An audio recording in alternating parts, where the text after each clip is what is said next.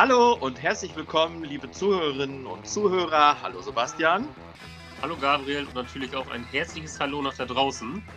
Wir, wir beide, wünschen euch allen und ich dir natürlich auch, äh, Sebastian, ein frohes Osterfest. Genau, da schließe ich mich an. Frohe Ostern. Ja, wir hoffen, ihr habt trotz der äh, gegenwärtigen Maßnahmen ein paar schöne Tage verbringen können. Das Wetter war ja weitestgehend echt Bombe. Ähm, man konnte zumindest ein bisschen spazieren gehen, hoffen wir. Und ähm, ja, dass ihr es euch habt gut gehen lassen und am heutigen Ostermontag auch euch das hoffentlich weiterhin gut gehen lasst. Genau. Habt ihr denn alle schon Ostereier gesucht? Ich weiß nicht, Gabriel, hast du Ostereier gesucht? Äh, nein, ich habe keine Ostereier gesucht. Der Osterhase war nicht, war nicht wirklich versteckfreudig sozusagen. Ach, das gibt's ja nicht. Hast du auch kein Osternest gebaut? Ich weiß nicht, kennst du das? Ja, natürlich. Osternester kenne ich, klar. Aber ich baue selber kein Osternest, ich krieg aber immer eins. Ach, das ist doch schön. Ja, kriegst du auch eins? Ja, ich kriege auch eins. Das ist also schön. früher haben wir die immer so wirklich dann draußen auch gebaut, dass der Osterhase da auch hin kann, ne? Also mit so Ziegelsteinen, Dachpfanne, ein bisschen Moos rein. Weiß nicht, ob du das auch so kennst. Nee, ich, also ich habe dann immer so ein Nest von meinen Eltern bekommen. Da war dann vielleicht auch so ein bisschen Moos oder sowas drin. Mhm. Ähm, und dann waren dann eben Schoko-Eier und ein Schoko-Osterhase und vielleicht auch noch eine Kleinigkeit früher von Lego oder Playmobil oder so ähm, dabei. Aber nee, so, sonst war das, ähm, nee, eigentlich das war es so. Also wir haben früher als Kinder, als meine Schwestern auch noch äh, zu Hause gelebt haben und so, da haben wir natürlich dann immer auch Ostereier gesucht. Also da Mhm. war das natürlich eine ganz spannende Zeit. Das habt ihr ja wahrscheinlich auch gemacht, ne? Ja, genau. Also wir haben dann im Prinzip ging es dann los mit so einer Vorbereitung, weil ohne dieses Nest zu bauen, gibt es dann keinen Osterhasen, Mhm. keine, keine Geschenke vom Osterhasen. Und dann ging das so einher, ne, mit Ostereier suchen und so weiter. Und ja, das war wirklich als Kind immer eine ganz schöne Geschichte, fand ich. Ja, finde ich auch. Ist eigentlich eine schöne Tradition. Ostern ist ja auch ein schönes Fest. Ne? Es ist so der Neubeginn, ne? nach der schwer, früher war es ja wirklich so schwer, also meine Eltern haben mir das mal erzählt, nach der sehr schwermütigen ähm, Fastenzeit und dann Karfreitag war ja ganz, ganz, ganz, ganz krass früher. Da Hm. durften ja nicht mal die Glocken läuten und so. Ähm, Tanzverbot sowieso. Äh, und dann aber eben dieses, wenn dann noch schönes Frühlingswetter dazu kommt und so dieser Neubeginn, dieser Frühlingsbeginn, alles beginnt zu erwachen und zu blühen und zu leben und so. Ist schon irgendwie ist ein schönes Fest. Ja, ich finde, das wird, oder das nimmt man aber auch erst wahr, wenn man selber so ein bisschen älter wird, finde ich. Auch so gerade so, du sprichst das an, alles fängt an zu erwachen. Früher, jetzt, wenn man nach draußen schaut, auch ein bisschen Sonnenschein. Äh, so als Kind ist der Fokus ja einfach viel mehr auf Weihnachten gelegt, ne? Ja, das stimmt. Wobei ich auch ganz ehrlich sagen muss, also ich bin auch auf jeden Fall der sehr viel größere Weihnachtsfan. Also Weihnachten finde ich ja total toll, mag ich echt wirklich, wirklich gerne und äh, finde ich auch schön mit dieser Vorbereitungszeit, der Adventszeit und so, wo ich es mir auch immer echt schön mache mit Kerzen und auch speziellen Traditionen, die ich pflege, auch Filmen, die ich dann immer so um Weihnachten rum gucke und so. Aber ja, generell hast du auf jeden Fall recht. Also Ostern ähm, lernt man eher im höheren Alter ein bisschen mehr zu schätzen. Ja, wobei es dieses Jahr natürlich auch für viele ein bisschen anders sein wird. Also man hat ja dann wahrscheinlich nicht so diese großen Familienbesuche, wie viele sonst wahrscheinlich haben werden oder gehabt haben.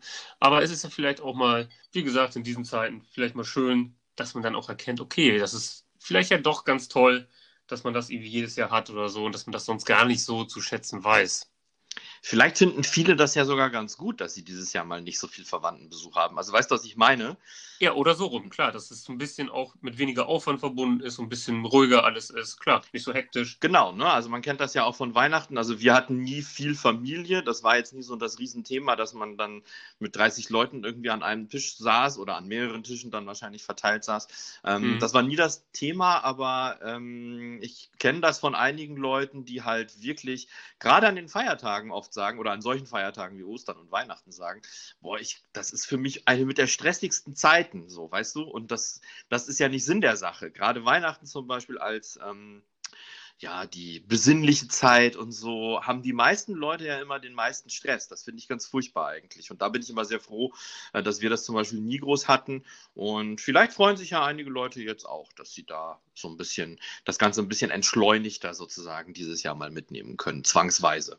Ne? Absolut, also kann gut in diese Richtung gehen. Ja, genau. Wir hatten ja gerade schon mal so ein bisschen über, über Eiersuchen ähm, gesprochen. Hattest du sonst noch irgendwelche Osterbräuche, die du irgendwie immer gepflegt hast? Außer jetzt, wir haben es ja gehört, deine Passion Christi zu schauen. genau, das ist immer ein Karfreitag.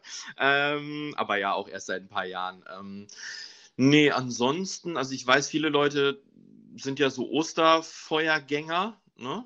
Mhm. Ähm, das habe ich nie ganz verstanden. Man steht dann da ja vor diesem Feuer und schaut sich an, wie da das ganze Holz runterbrennt. Ich habe das ein oder zwei, ich glaube einmal als Kind oder so mitgemacht und fand das aber langweilig und habe mich dann auch nicht weiter darum gekümmert und bin dann auch nie wieder da irgendwie dazu hingegangen. Aber nee, ansonsten nicht. Bist du so ein Osterfeuergänger gewesen oder bis heute vielleicht ein Osterfeuer, äh, Osterfeuergänger?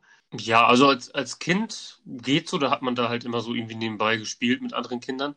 Aber so im, ja, ich sag mal, im jetzigen Alter oder auch schon seitdem man auch ähm, ich sag mal, losgehen kann oder auch ein bisschen Bier trinken darf, offiziell, bin ich da eigentlich doch schon recht regelmäßig. Und zwar ähm, wird das hier von der Feuerwehr immer aufgebaut und dann wird genagelt. Ich weiß nicht, kennst du Nagel?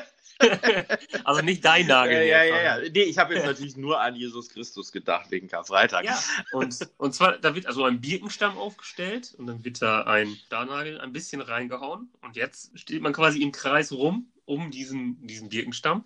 Und dann ist das Ziel quasi mit der Spitze des Hammers, also nicht mit der, Mhm. mit der vorhergesehenen Seite, sondern mit der Spitzenseite mit einem Schlag da drauf zu hauen. So, und wenn man trifft, ist gut. Wenn nicht, ist auch in Ordnung. Außer man haut irgendwie Rinde ab. Das kostet dann immer so 50 Cent in der Runde. Und wenn du derjenige bist, der leider vor dem Finisher dran war, Mhm. also wer als am Ende diesen Nagel reinhaut, der muss dann auch was in die Runde bezahlen. Und so ist das halt so eine, so eine kleine Nebenbeschäftigung, womit man sich dann die nächsten Getränke kauft. Also das ist eigentlich so ganz witzig, eigentlich, weil man dann auch ein bisschen so erzählt und so weiter, ne? hat ein bisschen Spaß. Aber ähm, ja, das war es dann eigentlich so für Osterfeuermäßig. Ne? Aber das muss ich sagen, klingt wirklich lustig. Also da verbindet man das ja noch mit irgendeiner ganz, in Anführungsstrichen, sinnvollen Beschäftigung, mit so einer spielerischen Tätigkeit. Ähm, das finde ich wieder witzig. Also, wo du das jetzt gerade erzählt hast, muss ich auch ein bisschen schmunzeln, weil ich, äh, ja, ich glaube, das, das macht dann schon Spaß. Doch, das ist witzig. Das könnten wir auch mal irgendwann ausprobieren. Also für solche Runden ist das immer ganz, ganz cool, finde ich, weil ja, das machst du jetzt ja auch nicht jede Woche. Und ähm, was, manche Sachen passieren ja halt auch, das ist schon witzig, ne? Also wenn du dann einen halben Baumstamm um, umnietest, weil du nicht aufpasst oder so, da hat man schon Spaß. Ja, das glaube ich. Und äh, ja, ich sag mal, fürs Nageln bin ich immer zu haben. Äh, ähm, ja. Ja, klingt, cool. Nee, ansonsten, ähm, was mir noch eingefallen ist gerade, Ostern, gerade wenn man so, ich weiß, das hast du vielleicht auch schon mitbekommen, wenn man so junge Eltern, junge Familien hat, ähm, dass die Kinder heutzutage an Ostern echt sehr reich beschenkt werden. Das fällt mir immer mehr auf. Ist dir das auch schon mal aufgefallen? Tatsächlich, also das ist mir noch nicht aufgefallen, Mm. muss ich sagen. Doch, doch, ich habe das schon von ein paar jüngeren Eltern halt mitbekommen, also so Eltern in unserem Alter. Ähm, Mhm. Die haben immer nur, also bei mir war das so, ich habe immer nur eine Kleinigkeit gekriegt, du ja wahrscheinlich auch nur, ne? oder? Ja, immer eine Kleinigkeit. Also das größte Geschenk kann, ich- kann ich mich noch sehr gut erinnern. Das war, boah, wie alt mag ich da gewesen sein? Fünf, sechs Jahre, da habe ich mal einen Fußball gekriegt. Und okay. ja, das fand ich sensationell natürlich. Deswegen kann ich mich daran auch noch erinnern. Aber sonst immer nur kleinere Kleinigkeiten. Ja, genau, halt, ne? genau, genau. Also ich habe immer nur so ein kleines Teil, wie gesagt, von Playmobil oder Lego. Ich war ja immer mehr Team Lego ähm, geschenkt Mhm. bekommen und äh, fand das dann cool. Aber heutzutage ähm, stelle ich vermehrt fest, dass Ostern fast schon wie so ein kleines zweites Weihnachten gehandhabt wird. Und das finde ich halt nicht so gut, weil dann wieder dieses, dieses, diese Schenkerei sozusagen im, im Vordergrund steht. Und das, ja, widerspricht ja immer so ein bisschen dem eigentlichen Gedanken. Das finde ich immer ein bisschen schade. Ja, finde ich da an der Stelle auch. Also ich finde, so eine kleine Sache ist immer ganz schön. Und dabei werde ich's, kann ich schon mal sagen, auch in Zukunft belassen. Ja, ja, ja. Du meinst, wenn du mal eigene Kinder haben würdest. Ja, oder auch, weiß ich nicht, wenn ich irgendwie mal familiär irgendwas habe an Ostern. Also da werde ich jetzt nicht irgendwie die großen Geschenke einpacken, muss ich ganz ehrlich Ja, sagen. genau. Also ich habe ja ein Patenkind und da wird das genauso, also das ist jetzt auch kein Riesenthema da, aber wie gesagt, ich, einige, einige handhaben das wie so ein zweites Weihnachten. Das finde ich nicht so gut. Na, das wollte ich mal loswerden. ja. Finde ich gut, Gabriel. Sehe ich genau. Schön. Ja, Wahnsinn. Jetzt sind wir schon bei, bei Folge 7. Ne? Also man sagt ja immer in Partnerschaften das verflixte siebte Jahr. Jetzt haben wir die verflixte siebte Folge. Ja, Es geht es voran. geht absolut voran. Also, äh, jetzt kam unser Podcast gerade ins Grundschulalter und äh, ist schon sozusagen straight auf dem Weg zur weiterführenden Schule, wenn man so will. Ja, die sieben, genau, die sieben ist meine Glückszahl. Ich weiß nicht, ob du das wusstest. Wusste ich nicht. Meine im Prinzip auch. Ich glaube, da sind wir auch, hm, ich glaube schon in der Mehrheit. Also ich kann mir schon vorstellen, dass viele die sieben als Glückszahl haben, weil das ja, ich weiß nicht, kennst du dich mit, mit so Zahlen, Symboliken und so ein bisschen aus?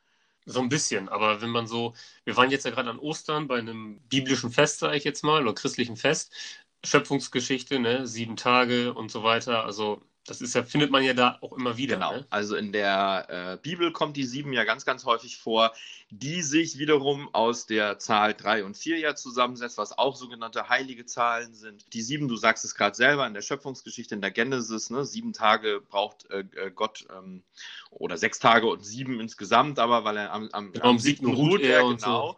Und ähm, auch die Zahl 7 kommt ganz viel in der Offenbarung des Johannes, also in der Apokalypse vor. Irgendwie Buch mit sieben Siegeln und genau, so. Genau, genau. Ne? Ein, ein das ist mir Wahnsinn, dass ich das noch behalte. Ja, sehr gut, wirklich. Der Drache mit sieben Hörnern und sieben Köpfen und sieben Kronen, die er auf den Köpfen trägt und so weiter und so fort. Also die sieben ist eine, ja, essentiell biblische Zahl vor allen Dingen. Man kennt es übrigens auch aus Märchen natürlich, ne? Ja, sieben Zwerge. Hm? Oder sieben Berge. Gibt's, ist das nicht sogar bei Schneewittchen hinter den sieben? Ne, das sind die Zwerge, ne? Hinter den sieben genau. Bergen bei den sieben genau. Bergen, ne? Ja, ist, ja, genau. Oder die sieben Raben ist auch ein Märchen. Ähm, ja, also die sieben ist schon sehr präsent und ja, ich weiß auch nicht, äh, so Glückszahl ist ja immer Spinnerei, aber wenn man irgendwen fragt, jeder hat irgendwie eine Glückszahl. Meine Mutter zum Beispiel hat die drei, das weiß ich, ist ihre Glückszahl. Mhm. Ähm, ja, aber das hat ja, also wie soll ich sagen, das schlägt sich ja jetzt nicht groß im Alltag nieder gewissermaßen. Ne? Nee, ich habe da auch ein paar mehr. Also die fünf finde ich auch immer ganz schön. Mhm. Und ja, wo du jetzt eben, das fiel mir nämlich gerade ein, wo du die drei und die vier angesprochen hast. Ähm, ich habe letztens zufällig Galileo geschaut auf ProSieben. Da wird ja auch immer so ein bisschen ähm, ja, Wissen irgendwie ganz cool irgendwie dargestellt. Und da wurde berichtet, dass in China die Zahl vier quasi komplett ja, aus dem Raster fällt. Also die haben da wirklich bei Stockwerken gibt es das Stockwerk 4 nicht, bei Zimmernummern gibt es die 4 Ach. nicht. Ja, weil das wird, äh, ich kann das natürlich jetzt nicht irgendwie aussprechen, aber ähm, wenn man die 4 ausspricht, das hört sich so ähnlich an wie, ähm, ich weiß gerade nicht mehr, ob Sterben oder der Tod. Ich glaube, der Tod. Und da haben die natürlich Angst vor. Und deswegen wird die einfach nicht benutzt. Das ist ja witzig, das wusste ich gar nicht. Also das ist im Grunde so ein bisschen wie bei uns die 13, ja? Ja, wobei ich glaube, die 13 bei uns ja auch so ein bisschen verkappt ist. Ich meine, klar, es gibt, da gibt es diesen Aberglauben, ne? also mit, weiß ich nicht, dass das so ein Unglück mhm. bringt. Für andere wiederum ist es ja ganz interessant, ist das ja dann die Glückszahl. Ja, das stimmt, ne? das stimmt. Aber die 4 ist also sozusagen in, in China komplett tabu. Genau, die wird komplett gebannt. Das ist ja verrückt. Das habe ich nicht gewusst. Ja. Stell dir vor, bei uns gäbe es keine 6 oder so. ja. 1, 2, 3, 4, 5, 7. genau. Ja, dann äh, ist ja verrückt. Also ich weiß wohl bei Flugzeugen zum Beispiel, ähm, ich, ich habe das noch nie überprüft, also ich bin ja jetzt auch schon ein paar Mal geflogen, aber ähm, habe hab nie darauf ehrlich gesagt geachtet. Aber das heißt ja immer, es gibt zum Beispiel in Flug, Flugzeugen keine 13. Sitzreihe.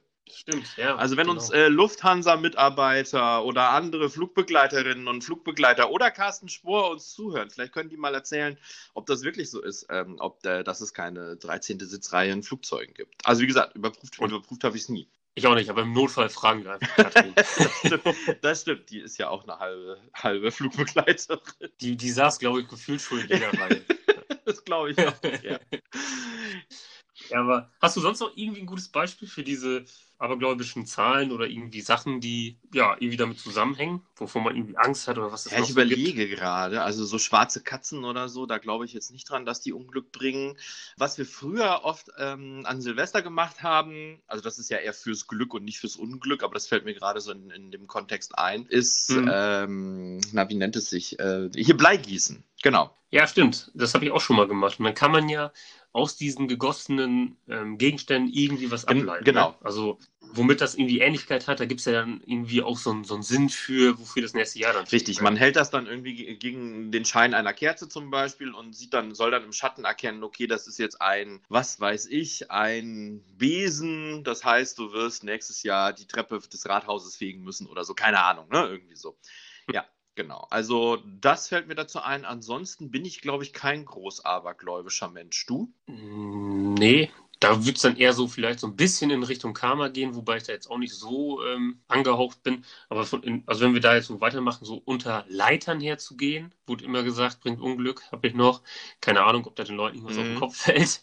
Im Gegensatz dazu bringen ja Schornsteinfeger dann wieder Glück. Ja, stimmt. Das sind auch alles so Symbole, die man äh, an Silvester oder Neujahr dann so verschenkt oder damit so assoziiert, ne? Genau, also neben diesem vierblättrigen Kleeblatt. Das kommt ja dann, glaube ich, auch daher, weil es einfach so selten ja, genau. ist, ne? Nee, aber sonst weiß ich nicht. Also so ein bisschen abergläubisch vielleicht, aber ich glaube jetzt auch nicht, dass ich, dass ich von der Welt gehen muss, wenn ich mal eine schwarze Katze sehe. Ich glaube, dann wäre ich schon ein paar Mal öfter. Nee, genau. Also ich glaube, das, ist, hat, das hat ja alles so uralte historische Traditionen.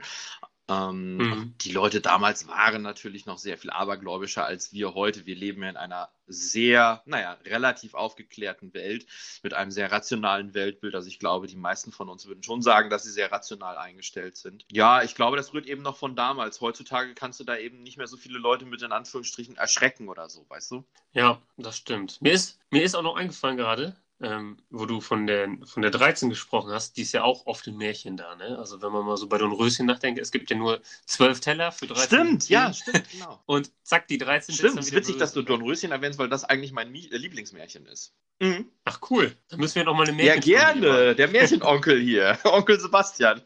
Ja, der geschniegelte ja, genau. Kater. der geschniegelte Kater. ja. Da wären wir auch schon bei Kater. Hast du dir jetzt mal die großen Tiger angeschaut? Nein, nein, nein, nein. Ich habe ja kein Netflix, ne? Also, ähm, aber ich habe, nach, es war wieder so witzig. Du hattest das erwähnt und wirklich wenige Stunden später habe ich irgendwie gelesen und auch bei einem YouTube-Channel, den ich verfolge, abonniert habe und auch gucke, äh, wo es also so um Serien und Filme geht, bla bla, ähm, dass das im Moment weltweit, weil alle Leute ja im Lockdown sind oder so, wirklich weltweit komplett durch die Decke geht. Dieses äh, Tiger King heißt es, ne?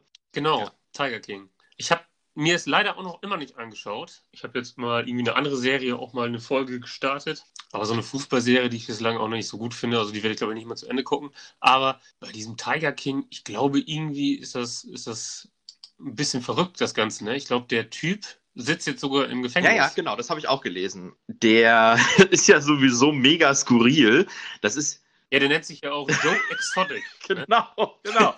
also wenn, wenn, man sich selbst schon Joe Exotic nennt, dann, also ja. ja. Es ist wirklich witzig. Das ist irgendwie, habe ich gelesen, ein homosexueller, also das sage ich jetzt völlig wertneutral, ne? Ein homosexueller Waffennarr, der irgendwie ähm, halt total auf Großkatzen, Wildkatzen steht und so und sich da eben diesen Privatzoo äh, zugelegt hat und die auch verkauft und züchtet und ja, ich weiß aber gar nicht, warum der im Knast gerade sitzt. Weißt du das? Nicht, ich weiß es auch nicht genau. Also ich glaube auch, dass da irgendwie darum geht, dass das ja irgendwie nicht ganz so legal sein kann mit seiner Tigerzucht und dass da auch ähm, Tierschützer ein bisschen das Veto eingelegt haben, ne? Weil ich glaube, da wird auch so gezeigt, dass er nicht, ich würde sagen, so liebevoll mit denen umgeht. Ja, ja, ja, kann man sich schon vorstellen. Ne? Also, ich habe auch gelesen, äh, in Amerika, also in ganz Amerika, gibt es mehr Tiger und andere äh, große Wildkatzen in Gefangenschaft als auf der ganzen Welt in, in freier Wildbahn lebend. Das ist wirklich unfassbar. unfassbar. Ja, das habe ich im Zuge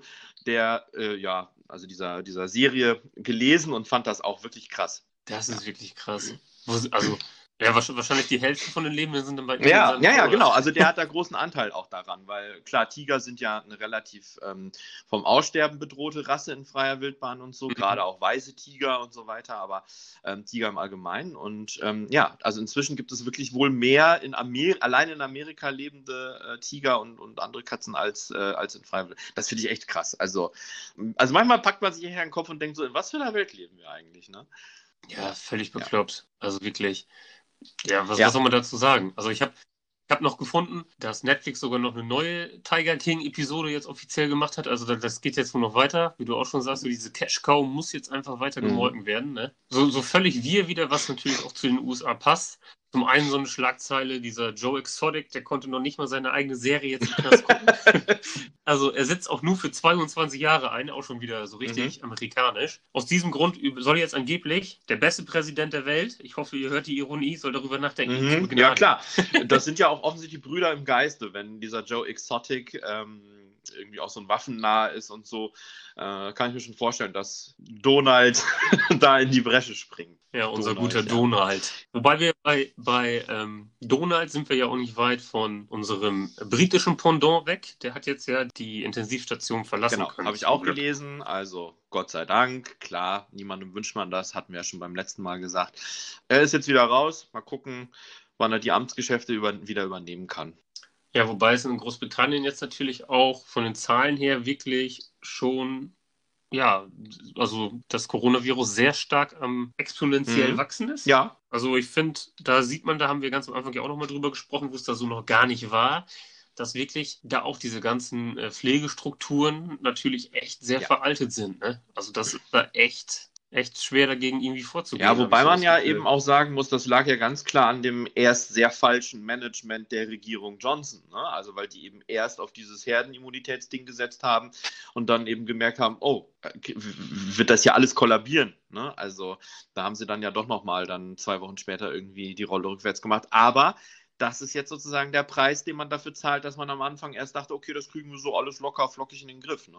Ja, und da kann man auch mal jetzt wirklich sagen, ich habe mir eben nochmal die Zahlen angeschaut. Also Spitzenreiter sind da die USA. Die haben jetzt, glaube ich, mittlerweile über eine halbe Million Infizierte. Das ist schon echt eine krasse Zahl, wenn man das mal mit China vergleicht. Die hatten irgendwo 80.000. Wobei, na gut, bei China muss man jetzt auch sagen, okay, wie viel haben sie jetzt hm. zugegeben und wie viel nicht. Ne? Aber nur so von der Landrelation.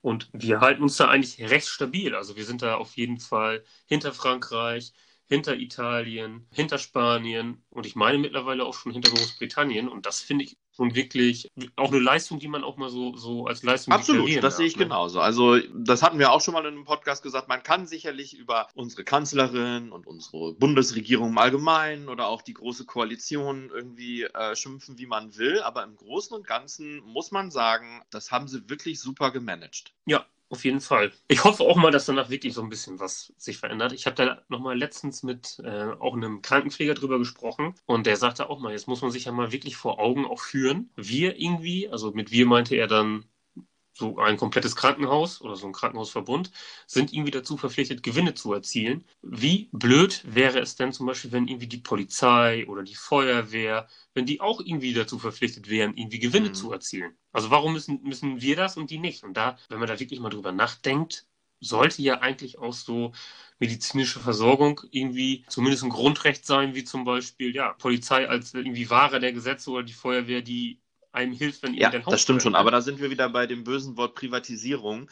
Ganz früher, weiß ich zum Beispiel hier in Lingen, das Bonifatius Krankenhaus, ne, das war wirklich noch in, in kirchlicher Trägerschaft. Da waren auch noch Nonnen, die da auch als Krankenschwestern mhm. eingesetzt waren. Und ja, guck dir heute die ganzen Kliniken an. Das sind ja eigentlich nur noch Klinikverbände oder Verbündnisse sozusagen die, mhm. wie du ganz richtig sagst, nur darauf auf sind, aus sind, Gewinn zu maximieren, Profit zu generieren. Ne? Also das sind halt Unternehmen. Und was will ein Unternehmen? Ertragssteigerung. Ne? Ja. ja. Klar, und das in dem Sektor. Ne? Also wenn man das wirklich mal überlegt, das ist eigentlich absurd. Ja, genau. Also es gibt ja zum Beispiel hier Paracelsus ist, glaube ich, eine von diesen großen Firmen, die viele, deutschlandweit viele Kliniken ähm, betreiben und so weiter. Und ich glaube schon, dass immer wenn großes Profitstreben hinter gerade solchen Dingen, die total wichtig sind, medizinische Versorgung und so weiter, äh, stehen, dass dann sozusagen der Missstand im Sozialen entsteht. Weißt du, was ich meine? Auf jeden Fall. Und da regelt der Markt sich genau. nämlich nicht selbst. Das ist nämlich ganz wichtig, das auch mal zu sagen. Also Angebot und Nachfrage. Wie wäre es denn, wenn das immer so weitergeht? Ja, dann heißt es im Endeffekt, dass es immer nur Zusatzleistungen gibt, die dann auf den Geldbeutel gehen und rein theoretisch nur Leute sich sowas dann auch leisten können, die genug Geld haben. Und das ist ja genau das Abstruse, wo es gar nicht hingehen darf. Das ist ja auch so wie mit den, mit den Plätzen in den, in den Pflegeheimen, sag ich mal, in, in den Seniorenheimen. Ne? Wenn es da zu wenig gibt oder was weiß ich, oder da auch zu wenig Arbeitskräfte sind, ja, dann gibt es halt weniger Plätze. Und wenn es weniger Plätze gibt, was passiert? Ja, dann werden die ja, teurer. Genau. Wenn man mal diesen Marktmechanismus da wieder nimmt. Und das kann also ja nicht da endet es dann sozusagen. Also abgesehen davon, dass, da haben wir auch schon ein paar Mal drüber gesprochen, dass es ja überhaupt nicht möglich ist, immer, immer weiter ähm, Gewinn zu maximieren. Das irgendwann ist halt ein Zenit erreicht. Aber gerade in den Bereichen darf das eigentlich nicht sein. Das sehe ich genauso, ja. Also Herr Spahn, wer so uns zuhören, ja, ist Ihr genau. Job. Machen Sie was. Wie, wie siehst du das denn? Äh, du bist ja Beamter, genau wie ich, aber du bist ja privat versichert, ne? Ich bin ja nicht privat ja. versichert. Ich bin ja aufgrund meiner relativ dicken Krankenakte, die ich habe, muss ich mich freiwillig gesetzlich versichern und zahle sehr, sehr, sehr, sehr viel Beitrag. Ähm, wie siehst du das mit den beiden Versicherungsmodellen in Deutschland? Äh, ich glaube, so ein System leisten sich ja auch nicht so viele Länder. Ähm, würdest du sagen, das ist gerecht? Würdest du sagen, das ist ungerecht? Würdest du sagen, es sollte so eine Art Bürgerversicherung ähm, wirklich mal äh, angedacht werden, so wie das immer mal wieder die Grünen und die SPD äh, zum Beispiel ins Feld führen? Wie siehst du das als Privatversicherter? Also ich muss da mal Klarstellung beziehen und sagen, dass ich da auf jeden Fall mir eine einheitliche Versicherung wünschen würde. Und zwar habe ich jetzt selber noch nicht so viel ja, Bevorzugung irgendwie erfahren, aber Natürlich hört man auch hier und da immer wieder Geschichten, wo ja, man irgendwie deutlich schneller Termine bekommt oder nochmal nachfragt, wie, wann ist es denn möglich als Privatpatient und auf einmal geht's. Ja, an eine Geschichte kann ich mich erinnern. Da war ich in meiner Kölner Zeit mal einmal beim Hals-Nasen-Ohrenarzt. Und dann wurde ich an einem Wartezimmer, was voll saß, vorbeigelotst in einen anderen Raum. Und das war dann ein Privatwartezimmer. Und da habe ich gedacht, das kann doch nicht euer Ernst sein. Also da saß ich, da waren da wirklich so Ledersessel drin, da war ein eigener Kaffeeautomat drin und so weiter. Und da habe ich nur gedacht, das kann doch nicht wahr sein. Und letztendlich ist der Grund ja auch, warum diese Patienten teilweise so bevorzugt sind, weil die einfach wesentlich mehr Geld reinbringen für die Ärzte. Ich glaube, die können bei, bei Privatversicherten auch nach ganz anderen Sätzen ab, abrechnen und ja, ganz andere Aufstellungen machen. Bei den Kassenpatienten bekommen die ja immer nur diese, diese mhm. berüchtigte Pauschale. Dann sollte man sich vielleicht mal hinterfragen, ob es denn Sinn macht, wenn man dieses gesetzliche ähm, Krankenversicherungsmodell immer so weiter runterfährt, dass, dass auch Ärzte damit irgendwie kaum noch Geld verdienen. Ich kann es jetzt natürlich nicht irgendwie ähm, einschätzen, aber es dann nötig haben, natürlich sich dieses Geld von den Privatpatienten quasi dann so entsprechend wiederzuholen, damit sie halt noch das Gleiche verdienen, als werden alle irgendwie gleich versichert. Also ich finde, immer wenn in solchen Sektoren die mögliche Leistung auseinandergeht, dann ist es gefährlich und da sollte eigentlich was getan ja. werden. Also ich. Das habe ich lange, lange geredet. Nee, genau. Also ich kann dem gar nicht denn? so viel hinzufügen. Ich sehe das nämlich ganz genauso wie du. Ich finde auch, es sollte nicht zwei verschiedene Versicherungsmodelle in Deutschland geben, wo die einen auch ein bisschen benachteiligter sind als die anderen, sondern es sollte, also ich wäre schon für dieses Bürgerversicherungsmodell. Jetzt werden mich bestimmt ganz, ganz viele Beamte oder generell Privatversicherte und auch Ärzte, wenn sie denn zuhören, lynchen, weil damit, wie du ganz richtig ja auch sagst, mit den Privatversicherten eben auch Kohle äh, gemacht wird bei den Ärzten. Ähm, aber das kann es halt eben nicht sein. Also das finde ich, das ist dann, das ist dann sozusagen der Skandal, ja, wenn der Arzt wirklich nur auf oder fast nur auf die Privatversicherten angewiesen sind, dann stimmt was im System nicht. Ja, und vor allem auch dieses Wort angewiesen. Also die, die macht es ja vielleicht dann auch oder viele machen es ja auch dann wahrscheinlich nicht nur, um wirklich Kohle, Kohle, Kohle zu verdienen, sondern um irgendwie auch ihren Haushalt dann aufrechtzuerhalten oder halt noch Gewinn ja. über zu behalten. Ne? Weil klar, wenn ich jetzt meine Pauschalen bekomme und dann ist das aber irgendwie eine längere Behandlung und dann reicht die hinten und vorne nicht, ist ja schon klar, dass da irgendwie was nicht funktioniert. So hatte ich es auch mal tatsächlich bei einer kleinen OP. Da habe ich nämlich danach auch die privaten Abrechnungen quasi dann auch so wiederbekommen. Da wird es ja auch wirklich nach so Pauschalen abgerechnet. Das heißt, da war eine OP anberaumt, die ist dann aber ausgefallen, weil ein paar Werte von mir irgendwie nicht passten. Und danach habe ich aber eine Rechnung gekriegt, als wäre ich operiert worden. Und da habe ich da angerufen, Leute, ähm, da ist irgendwas schiefgelaufen. Nee, das ist nicht schiefgelaufen, wir müssen das pauschal abrechnen. Ja, da denkt man drüber nach. Ne? Also, das war eine sehr, sehr teure Nacht für, ja, für einen ja, äh, ja, Ich verstehe. Also das ist ja und das, das finde ich auch wieder so lustig, weil ihr seht ja die ganzen Rechnungen. Ich kriege ja keine einzige Rechnung. Ne? Das geht dann direkt zur Krankenversicherung und die bezahlen das dann eben. Ihr, ihr müsst, ihr seid ja sozusagen noch zwischengeschaltet, ja. ne? Ähm, und müsst euch dann erstmal selber um den Kram kümmern und euch das dann ja wieder von der ähm, ja, genau von der Beihilfe, genau, das, das meine ich genau von der Beihilfe zurückholen. Ja. Und ähm, da bin ich eigentlich ganz froh, muss ich auch ehrlich sagen, dass ich ähm, keine einzige Rechnung sehe und mich da nicht noch zusätzlich mit noch mehr Papierkram rumschlagen muss und so. Aber letztlich höre ich übrigens aber auch immer mal wieder von Kolleginnen und Kollegen, dass man gar nicht so viele große Vorteile durch die Privatversicherung inzwischen mehr hat. Also du hast jetzt zwar von diesem sehr, sicherlich sehr krassen Beispiel ähm, gesprochen, dass du da in so ein extra Privatpatienten-Wartezimmer gekommen bist mit äh, Kaffeeautomat und Champagnerbar und so. Ja. Ja, Champagner jetzt nicht, aber so krass habe ich es auch noch nie, noch nie wieder erlebt. Aber das war für mich so ein ganz fremdschämendes Gefühl. Ja, finde ich aber auch gut, dass du es so sagen. empfindest, weil es gibt sicherlich äh, auch Leute, die sagen, ach ja, das steht mir ja zu. Ich bin ja privat. Also weißt du so, solche gibt es ja sicherlich auch. Ne? Ähm, mhm. Insofern finde ich das sehr, sehr gut und sehr gesund, dass du äh, das noch so äh, als etwas ja, absurd äh, empfindest. Und, aber wie gesagt, es gibt auch Kollegen, ähm, die sagen, dadurch habe ich gar nicht so viel Vorteile. Also ich muss manchmal genauso lange auf einen Facharzttermin warten oder so. Also ein, ein schallender Vorteil, der aber auch insgesamt an diesem System liegt, ist einfach zum Beispiel, wenn man, keine Ahnung, mal ein bisschen Verspannung hat oder irgendwo sich mal was einklemmt oder ein bisschen zehrt, ist ja eigentlich der einfachste Weg und, und der beste Weg, vielleicht einmal zum, zum Physiotherapeuten zu gehen oder Osteopathen oder was weiß ich, dass der das einmal durchknetet und mal anschaut. Und das ist ja teilweise in Deutschland, wenn man nicht privat versichert ist, extrem schwer geworden. Also da kriege ich öfter mal mit, dass da wirklich geknausert wird, weil in Deutschland ist es anders wie zum Beispiel in den Niederlanden. In den Niederlanden steht jedem Bürger eine gewisse Anzahl von diesen Terminen frei. Einfach so aus der gesetzlichen Krankenkasse. Das heißt, haben die Probleme mit dem Rücken, können die zum Beispiel fünfmal im Jahr einfach so zum Physiotherapeuten gehen. Das wird von der Krankenkasse übernommen, alles gut. Danach, wenn es nicht besser ist oder wenn der auch sagt, pass mal auf, ist gefährlich, geht es zum Arzt. So, und in Deutschland haben wir dieses System halt anders. Wir müssen erst unbedingt zum Arzt. Das heißt, wir tun uns weh. Wir warten sechs Wochen, bis wir beim Orthopäden sind.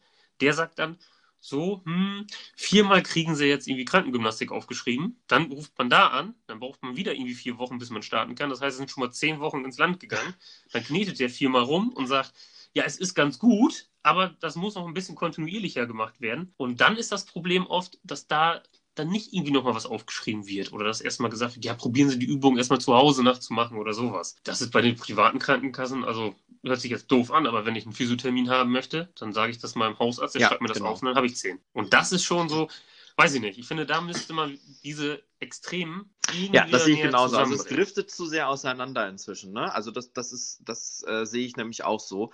Deswegen, eine Bürgerversicherung wäre ja vielleicht wirklich eine sinnvolle Alternative. Aber naja, das ist eben eher was, was aus sozusagen der linken äh, Ecke kommt, was dann ja immer so ein bisschen verpönt ist. Zumal wir die jetzigen Krankenversicherungsmodelle privat und gesetzlich schon seit über 100 Jahren haben. Ne? Und so schnell hackt sich eben auch eine Krähe, ähm, hackt eine Krähe der anderen eben auch nicht das Auge aus. Was ich total spannend finde, war, was du gerade aus den Niederlanden erzählt hast. Denn das ist doch eigentlich das Sinnvolle. Ja, finde ich auch. Also das hat mir ein niederländischer äh, Physiotherapeut mir das nämlich so erzählt, ja, dass das da ganz anders super. läuft. Ich auch. Da minimiert man ja wirklich erstmal die Wartezeit oder auch diese großen Probleme, was wir dann ja auch haben, dass die Fachärzte irgendwie ja so unerreichbar sind, weil die so viele Termine oder Anfragen haben. Und so entschlackt man das ja erstmal, weil ich will gar nicht wissen, wie viele Leute da dann sitzen, um letztendlich wirklich nur gesagt zu bekommen, ja, das ist ein bisschen verspannt, das geht wieder weg, machen Sie mal hier viermal Physio und dann drei Übungen. Man hört, ja, weg. Entschuldigung. Man hört ja auch, in nee, gut, äh, Deutschland wird immer viel zu viel operiert, denn es wird immer sofort gesagt, okay, da müssen wir operieren. Ja, ja hat vielleicht genau. auch ein bisschen also, was damit zu tun. Ähm, eine Operation ist natürlich sehr viel teurer, natürlich sehr viel teurer, als wenn ich jetzt sage, okay, dann verschreiben wir jetzt zehnmal Physiotherapie. Aber warum wird es nicht gemacht? Das, ist, das frage ich mich dann immer. Ne? Warum wird dann immer sofort gesagt, okay, erst operieren und dann schauen wir mal? Also es ist wie im Western, ne? erst schießt man und dann stellt man die Frage quasi. Ja, das ist wirklich verrückt. Und wie oft dann auch einfach mal gesagt wird, ja, da machen wir mal eine kleine Spiegelung oder was weiß ich. Das finde ich immer gut, wenn man da auch Ärzte hat, die dann sagen, okay, das ist so das letzte Mittel, wir probieren erstmal alles aus und dann geht es in diese Richtung. Ne? Und oft hat es ja auch wirklich den Effekt, erst, ähm, ich sag mal, wenn man schnellstmöglich irgendwie so Hilfe bekommt beim Physiotherapeuten oder beim Osteopathen oder was weiß ich, dass es eben dann auch weggeht und dass man sich nicht irgendwie was Falsches angewöhnt oder durch eine Schonhaltung das noch schlimmer macht, dass ja, man genau. eben erst in diesen Punkt äh, kommt. Da bin ich ne? übrigens sehr froh. Also mein, mein Orthopäde, bei dem ich seit 25 Jahren bin, der ist nämlich nicht so drauf. Der sagt nämlich auch immer, okay, wir versuchen erstmal das und das und das und das und das. Und dann, wenn das alles nichts hilft, dann können wir eventuell über eine Operation nachdenken. Und er sagt auch, hol dir noch eine Meinung von einem Spezialisten ein. Also dieses Jahr hatte ich das zum Beispiel auch. Hm, war ich in Osnabrück bei einem Spezialisten, der hat gesagt, hm, nö, er nicht operieren. Und dann hatte ich im Grunde drei Meinungen, die sagten, nö, lass mal besser nicht operieren. Und da war ich dann eben auch auf der sicheren Seite. Ja, und ich denke, da bei sowas sollte man sich auch einfach mal absichern und vielleicht dann immer noch mal eine zweite Meinung auch ja, genau. mindestens also das dazu ich auch. Nehmen, ne? Was du eben noch sagtest, wenn ich da noch einmal einsteigen darf, bei diesen Sachen, die schon lange Bestand haben und wo die Krähen sich nicht gegenseitig irgendwas aushacken, ähm, da haben wir ja auch schon mal drüber gesprochen, auch wie es ist zum Beispiel, dass man irgendwie ja eine Rentenversicherung hat und eine Pensionskasse und so weiter. Mhm. Das sind ja genau diese Unterschiede. Wenn man da das Ganze dann auch noch auf Leistungen irgendwie abhängig macht und dann eine zu große ja, Diskrepanz einfach drin hat, finde ich, ist es halt schwierig, das jetzt wieder zusammenzuführen, ne? weil, weil viele dann ja auch sagen, oh nee, ich habe bislang die Rechte, darauf poche ich mhm. jetzt. Und wie macht man es dann? Ne? Also, das ist, glaube ich, eine schwierige Geschichte, wobei es in meinen Augen immer ein bisschen blöd ist, wenn, mhm. wenn doch alle Menschen gleich sein sollen, dass man dann immer gewissen Gruppen irgendwelche ja, Sonderrechte Genau so ist es. Also wir als Beamte kriegen das ja auch des Öfteren mal zu hören von in Anführungsstrichen normalen Arbeitnehmern. Ja, ihr Beamte äh, ihr müsst ja die ganze Sozialversicherung nicht bezahlen, ist auch so. Und das ist allerdings dann immer falsch. Es gibt auch tatsächlich Leute, die denken, wir zahlen keine Steuern. Äh, ja, also ne? äh, so generell keine Steuern. Aber ähm, ja, mit den Sozialversicherungsabgaben, das kriegt man ja schon immer ab und zu zu hören als Beamter. Oh, du bist ja so privilegiert und so, jammer doch nicht. Also ich jammer ja sowieso nicht, weil ich weiß, dass ich gut oder dass wir gut verdienen.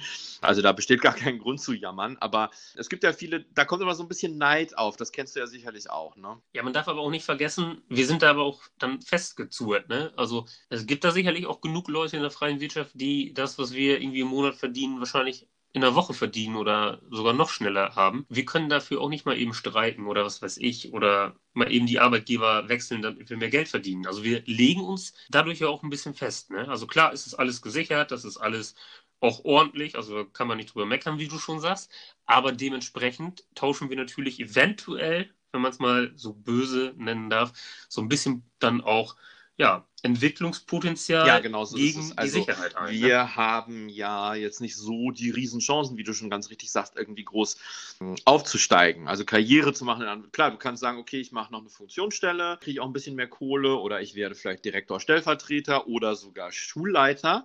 Äh, aber mehr geht dann halt auch nicht. Also dann bist du halt irgendwann Schulleiter und das nächste, was dann noch möglich wäre, wäre vielleicht irgendwie, keine Ahnung, die Landesschulbehörde oder in NRW zur Bezirksregierung zu wechseln oder so. Oder dann irgendwann zu sagen, okay, ich gehe noch ins Ministerium, da verdient man sicherlich auch noch mal einen Batzen mehr. Aber so, ich meine, wie viele Leute machen das, die im Lehrerjob arbeiten? Ne? Das ist ja nur ein ganz, ganz, ganz geringer Prozentsatz. Abgesehen davon, dass im Ministerium wahrscheinlich auch mehr Juristen und, sitzen als Lehrer, muss man ja auch ehrlich sagen. Ja, und streng genommen wird man ja auch erstmal nicht Lehrer, um dann irgendwann im Ministerium zu sitzen. Also denke ich ja, mir genau. zumindest mal so, ist es auch bei uns beiden ja. Ähm, aber das ist halt so, bei uns ruft halt nicht Adidas an und sagt, ja, pass auf, wir haben hier einen geilen Job, du machst da gute Arbeit, verhandel mal mit uns. Ne? Das muss man halt auch da wissen. Aber du sprachst gerade mal die Steuern an, also ich denke, da zahlen wir natürlich auch genug und ähm, ich bin ja auch immer noch in der Kirche. Und wenn man da mal schaut, was da alleine so an Kirchensteuer dann auch weggeht, da, da frage ich mich dann wirklich. Ja, es gibt ja auch Kollegen, Sinn, ne? die das nicht mitmachen und dann gerne aussteigen. Ähm, aber ich finde das gar nicht so schlimm. Also ich sage das immer ganz ehrlich, ich zahle gerne meine Steuern, ähm, auch gerne die Kirchensteuer. Ich weiß, das kann jetzt eine ewig lange Debatte äh, lostreten, aber die, das will ich jetzt gar nicht, ähm, weil das dann immer auch schnell so dogmatisch wird. Aber generell finde ich das überhaupt nicht schlimm. Alle wollen doch immer schöne Straßen, schöne Plätze, schöne äh, Kindergärten, ordentliche Schulen und so weiter. Und ja, auch dafür zahle ich gerne meine Steuern. Das finde ich alles gar nicht so tragisch. Also bei den Steuern gebe ich dir auch 100% recht. Ich habe da auch kein Problem mit. Also warum soll ich jetzt keine Steuern bezahlen? Im Prinzip heißt es ja, wenn ich Steuern bezahle, dass es mir gut geht. Wir sind ja im Solidarstaat, ne? also ähm, oder im Sozialstaat, dann kann es ja auch ruhig anderen dadurch auch gut gehen. Nur bei dieser Kirchensteuer, da bin ich immer wirklich so ein bisschen zwiegespalten, weil die Kirche an sich auch mittlerweile eine Art Unternehmen geworden ist. Also die haben ja auch Brauereien und Ländereien und also die verdienen ja eigentlich schon so unfassbar viel Geld ich weiß nicht, natürlich hat das jetzt alles historische Hintergründe und was weiß ich, aber da ärgere ich mich tatsächlich drüber. Also über den Betrag, da jeden Monat ja in die Tiefe geht. Nee, okay. Ach, nee, das geht da nicht so. Also ich denke mir mal, ja. ja. ist okay. Also ich gehe auch gerne mal in eine Kirche und schaue sie mir dann an, sozusagen aus kunsthistorischer Sicht ähm, und finde das schön und auch irgendwie ein bisschen meditativ, wenn man so will. Und auch dafür wird dann ja das Geld benutzt. Das finde ich ist okay. Aber da haben wir halt einfach zwei verschiedene Positionen. Mir geht es eigentlich darum, ich glaube, davon wird dann einfach zu wenig mhm. halt in diese Sachen umgeleitet. Also die Kirche ist ja auch noch ein Träger von, von vielen Kindergärten oder auch Altenheimen und so weiter oder diakonischen Diensten. Ich glaube, da wäre einfach eine größere Umverteilung möglich. Und das finde ich gerade bei der Kirche dann immer ein bisschen zweifelhaft. Ja, ich verstehe schon, was du meinst. So da sind wir so ein bisschen bei der Parte 3, ne? Die, die Vatikanbank. die mit der Mafia kooperieren und mal genau eben so das. 800 Millionen Euro, äh, 800 Millionen Dollar dann investiert. ja, wollen, genau, wir die auch mal, wollen wir die auch mal shorten? Ach ja. Bei den Bauwerten gebe ich dir recht, also so Kölner Dom zum Beispiel und so weiter, also sowas muss man irgendwo erhalten. Und wenn es dann darin fließt, wäre ich da auch glücklich. Aber ich bin, gerade wie du jetzt gerade den Paten 3 ansprichst, bin ich da nämlich nicht so sicher, ob das alles so gut umfließt sondern, oder ob das nicht doch in so eine Vatikan. ja, genau. Also ich verstehe das schon, aber das ist ein sehr weites Feld, das wir jetzt gar nicht erörtern können, glaube ich. Was ich noch erwähnen wollte, was mir gerade einfiel, weil du jetzt von der von Steuern oder weil wir jetzt von Steuern geredet haben und so. Wir haben ja auch wieder im letzten Podcast von den Finanzämtern und Steuerrückzahlungen und so gesprochen.